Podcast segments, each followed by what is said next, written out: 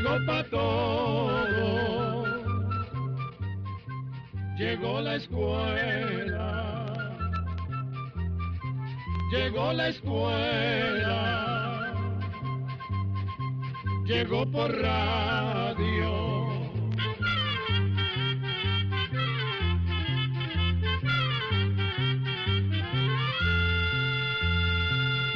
Oigamos la respuesta. Es el programa que les trae a ustedes el Instituto Centroamericano de Extensión de la Cultura, ICQ. Estimados amigos, con el placer de costumbre les damos la más cordial bienvenida a un espacio más de Oigamos la Respuesta, que iniciamos con esta consulta. Quiero saber sobre Rusia, su cultura, religión y tamaño, y si es posible que me envíen un mapa eso nos dice el señor José Luis Briones, que nos llama por teléfono desde Nicoya, Costa Rica, y vamos a escuchar la respuesta. Caray, tenemos que decirle que Rusia es un país enorme, que reúne una gran variedad de pueblos y cientos de años de historia. Como es tanto lo que se puede contar, vamos a darle tan solo algunos datos que le den idea de cuáles son las principales características y costumbres de esta gran nación. Rusia es el país más grande del mundo, pues mide más de 17 millones de kilómetros cuadrados de superficie. Imagínese que el territorio de Costa Rica podría caber 335 veces en el territorio ruso y Centroamérica entera podría caber 32 veces. Rusia tiene parte de su territorio en Europa y parte en Asia y limita con 16 países. Rusia, que oficialmente se llama Federación Rusa, está formada por 26 estados. La capital de la nación es Moscú. Los orígenes del pueblo ruso están en varias tribus, en especial la de los eslavos, que hace unos dos mil años habitaron un ese extenso territorio. Lo que hoy en día se conoce como la cultura rusa es una mezcla de las costumbres propias de todos esos pueblos. Según los historiadores, Rusia también existe como un estado hace unos 1200 años.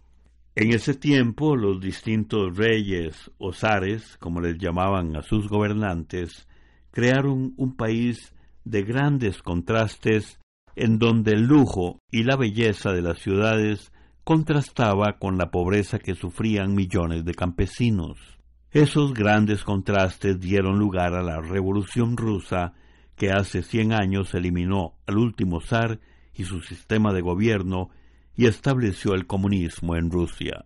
La religión más extendida en Rusia es el llamado cristianismo ortodoxo. Según cuenta una antigua leyenda, poco después de la muerte de Jesucristo, el apóstol Andrés se dedicó a predicar el Evangelio por territorios del centro de Asia, como la actual Turquía, y a tierras que luego serían Rusia y Ucrania.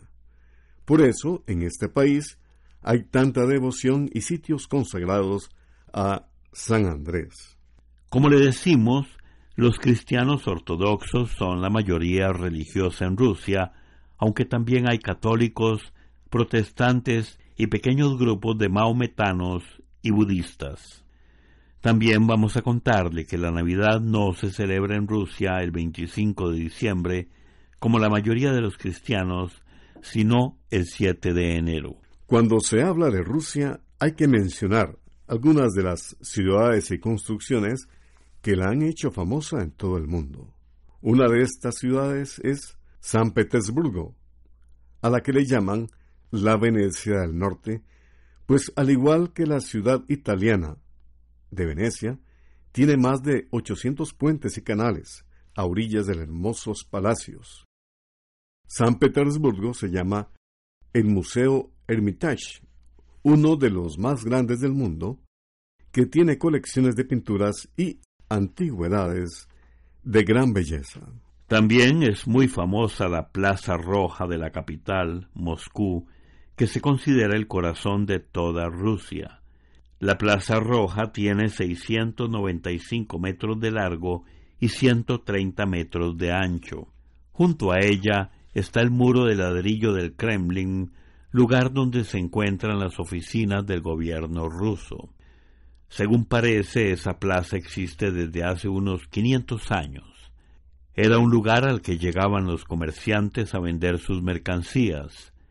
En la Plaza Roja también se daban a conocer las noticias más importantes. A mediados del siglo XVI se construye al borde de la plaza la Catedral de San Basilio, una verdadera obra de arte declarada Patrimonio de la Humanidad por la UNESCO.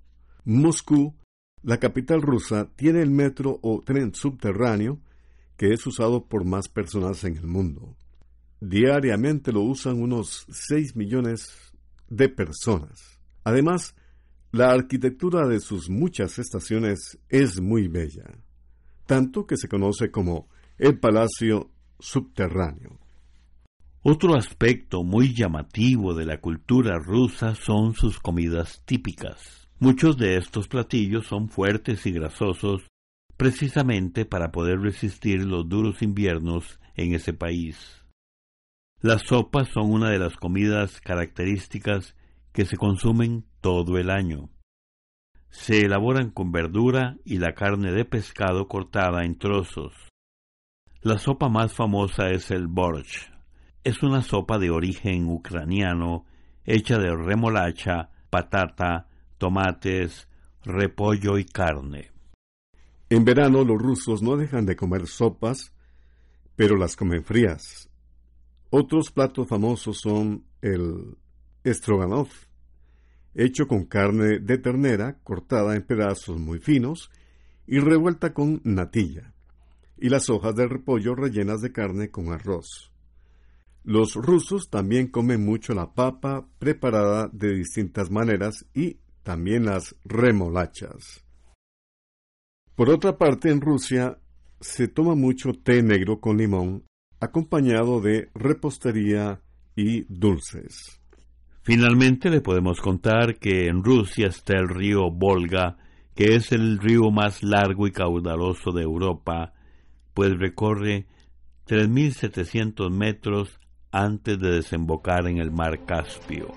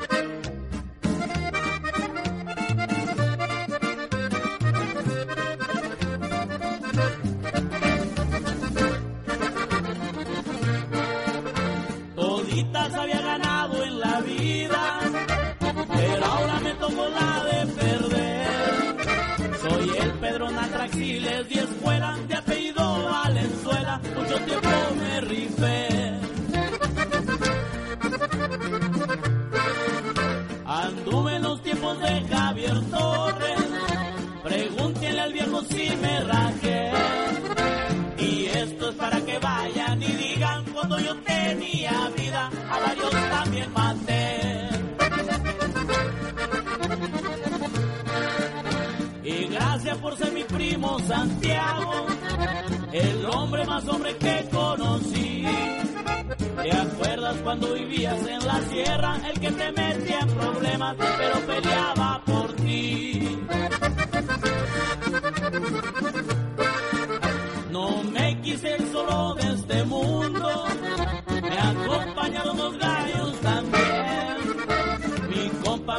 También la perdió, después el su vencillo la perdimos los tres. Y ahí le va, amigo, Santiago Mesa. Y esta marca Culiacán, Sinaloa. Ahí le va, con chiquilina Ventaño. Y se le pluma, compa Diego.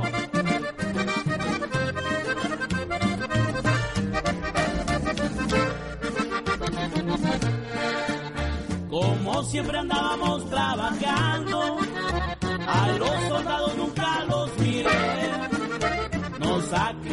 sin compasión, tal vez mi muerte sirvió para que escapara Ismael. Y a ti, Roque, te dejo el encargo espero no se te vaya a olvidar. Una bucana también mi cigarro y un perico en mis manos, pero que sea original.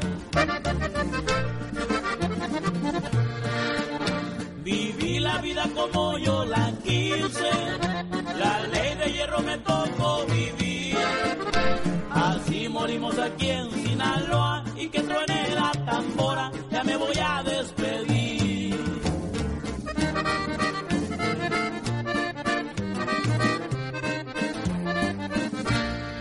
Continuamos en nuestro espacio de hoy. Oigamos la respuesta del Instituto Centroamericano de Extensión de la Cultura, ICQ. El señor Hilton Sosa Sánchez nos envió un correo electrónico desde Masaya, Nicaragua, con esta pregunta. ¿Cómo es posible que las nubes se carguen de agua salada del mar y cuando llueve el agua cae dulce? Oigamos la respuesta. El agua que cae de las nubes en forma de lluvia viene de la evaporación que produce el calor del sol con el agua de los mares, lagos y ríos. Ese vapor de agua sube al aire al llegar a cierta altura, donde la temperatura es más fría, allí el vapor de agua se condensa y se forman las nubes.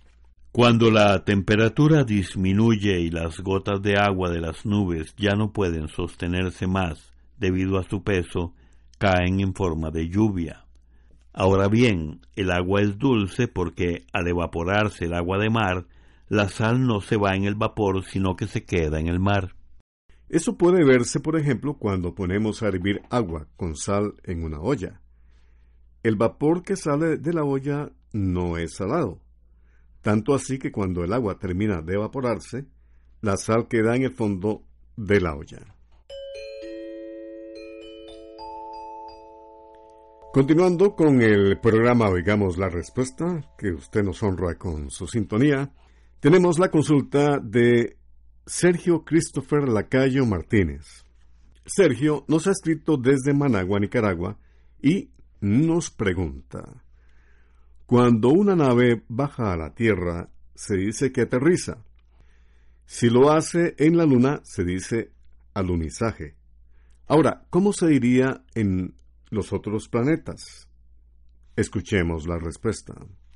Además de aterrizar y alunizar, los que estudian el idioma español dicen que se puede usar la palabra amartizar para decir que una nave espacial baja hasta la superficie del planeta Marte.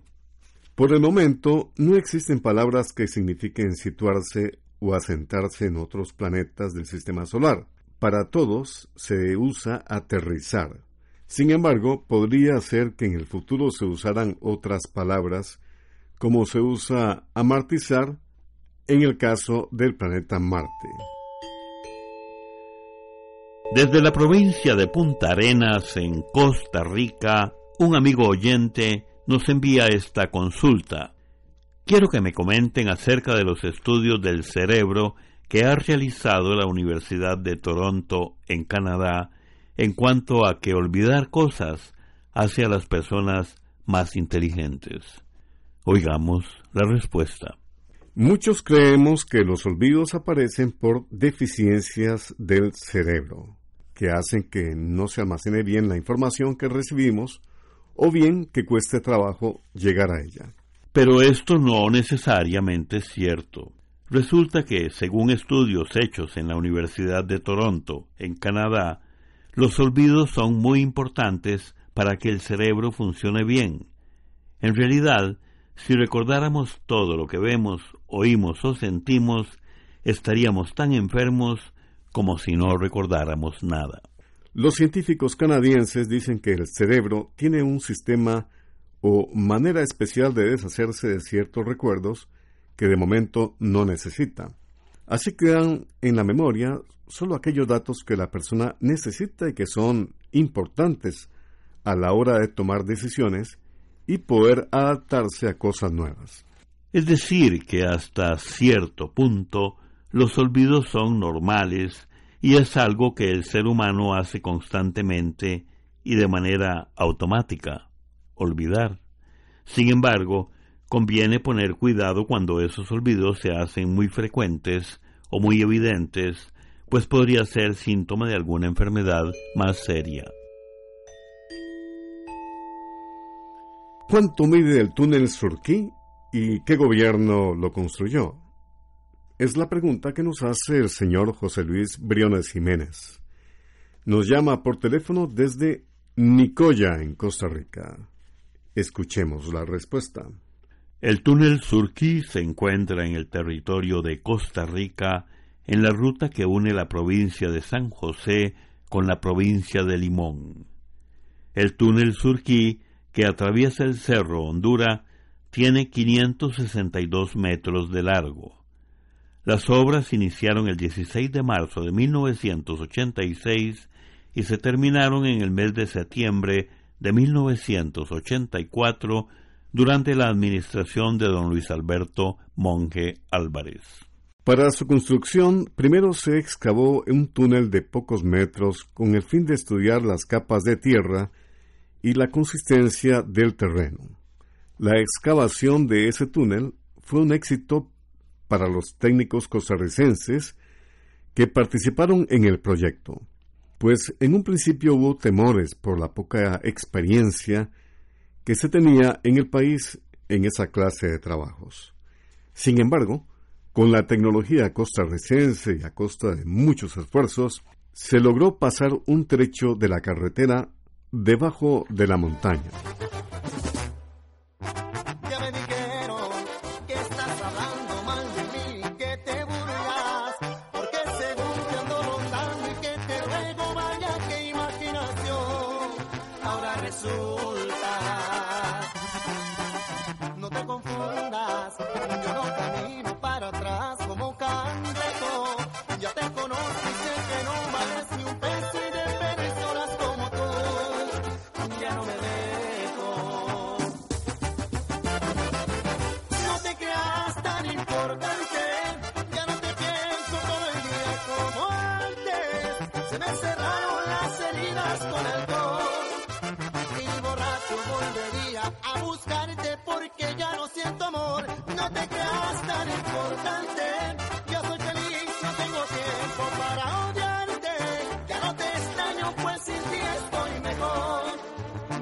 Yeah.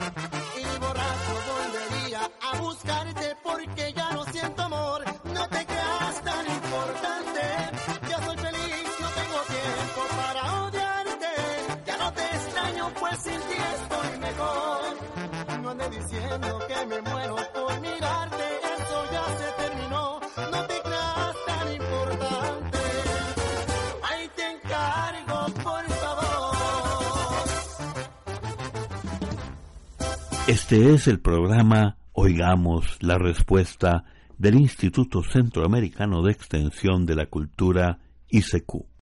Muchas gracias por su atención. El señor Marvin Antonio Mendoza Ríos nos escribió desde San José, Costa Rica, con esta consulta. Quiero saber si el apóstol Pablo tuvo esposa. Oigamos la respuesta. La historia de San Pablo la conocemos por lo que se habla de él en el libro de Hechos de los Apóstoles y las cartas que él escribió. Pero En la Biblia no hay ninguna información acerca de si Pablo tuvo esposa. Hasta la fecha, este tema es motivo de discusiones entre los estudiosos de las Sagradas Escrituras que presentan distintas evidencias o supuestas pruebas para confirmar sus ideas. Por ejemplo, dicen que en la Biblia se habla de que antes de convertirse al cristianismo, Pablo, quien en ese entonces se llamaba Saulo de Tarso, era un judío muy estudioso de las creencias religiosas de su pueblo. Parece que probablemente Pablo se preparaba para convertirse en rabino, que es como se les llama a los líderes religiosos de los judíos. Según las costumbres judías, los fariseos, grupo al que pertenecía Pablo, los rabinos y los miembros de la institución de gobierno de Israel, llamado el Sanedrín, debían ser casados. Y aunque en la Biblia no se dice claramente que el apóstol Pablo estaba casado, según estas reglas, podría haber sido casado, pero que quedara viudo. Ahora bien, una vez que Pablo cambió su vida y dejó de perseguir a los cristianos, se volvió discípulo de Cristo. A partir de ese momento decidió quedarse solo, como lo dice en la primera carta a los Corintios, versículo 7. Lo que les digo es a modo de consejo, no estoy dando órdenes. Me gustaría que todos fueran como yo, pero cada uno recibe de Dios su propia gracia, unos de una manera y otros de otra. A los solteros y a las viudas les digo que sería bueno para ellos que se quedaran como yo. Por otra parte, en la Biblia también se dice que los apóstoles eran casados, por lo que no sería nada extraño que Pablo también hubiera sido casado. Pero, como le dijimos, este asunto no se explica con claridad en las sagradas escrituras.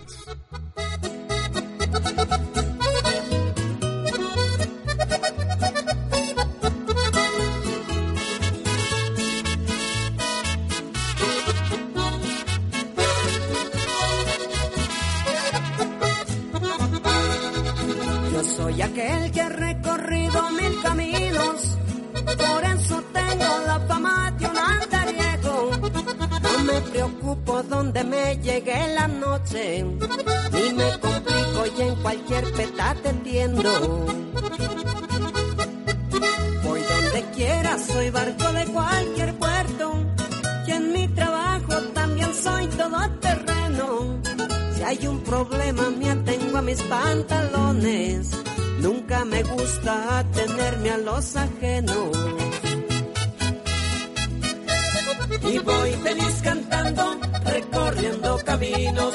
Yo soy como las aves que no tienen rumbo fijo y nunca me detengo. Yo sigo mi camino.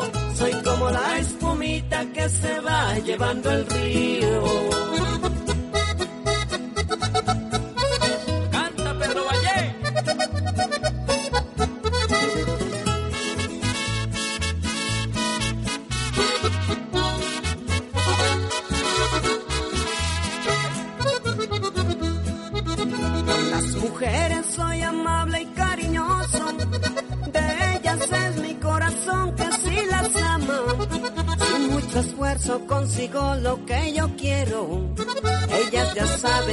Ven, más no mañana.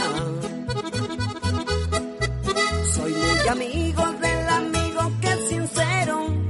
También lo trato con su debido respeto. Pero si alguno es fantocho fariseo, háganse un lado y por su bien déjenme quieto. Yo soy el andariego, hombre de mil caminos. Feliz vivo mi vida, yo no cambio mi destino. Tan solo a Dios le temo, es mi mejor amigo.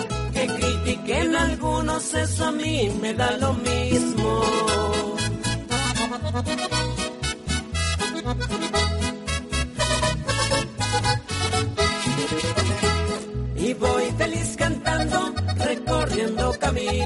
Yo soy como las aves que no tienen rumbo fijo y nunca me detengo. Yo mi camino, soy como la espumita que se va llevando el río.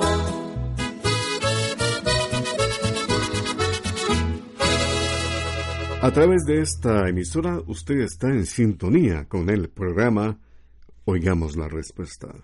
Muchas gracias por escucharnos. ¿A qué llaman los aranceles de un país? Es la pregunta que nos hace un estimable oyente que nos ha escrito desde Cartago, Costa Rica, y vamos a escuchar la respuesta. Los aranceles son los impuestos que se cobran en las aduanas por las mercaderías que se traen de otros países y en menor cantidad a mercaderías que se exportan. Los aranceles sirven para recoger dinero para las necesidades del Estado y para proteger a los productores nacionales. Pero hoy en día, con los tratados de libre comercio y la Unión de Mercados Económicos, los aranceles en el mundo han caído en forma constante. La idea con la reducción de las barreras comerciales como los aranceles es que los productos que se venden entre los países bajen de precio y se favorezca el comercio. Además que se eliminan y se reduce la cantidad de trámites que hay que hacer con la esperanza de atraer nuevos negocios e inversiones extranjeras. Programa B Control 58. Así llegamos a un programa más de Oigamos la Respuesta. Pero le esperamos mañana, si Dios quiere, aquí por esta su emisora y a la misma hora. Mándenos sus preguntas al apartado 2948-1000 San José, Costa Rica. También nos puede llamar a los teléfonos 22 25 52 38 o 22 25 53 38 o mándenos un fax al 22 25 22 27. También le damos el correo electrónico icq.org.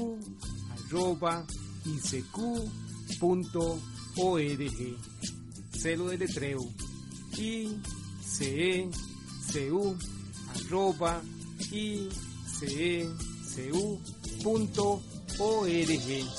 Para nosotros sus preguntas son muy importantes y estamos para servirle.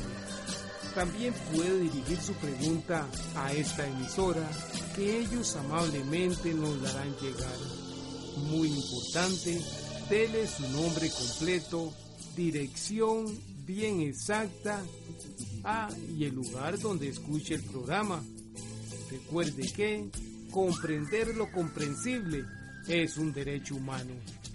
Que Dios le bendiga.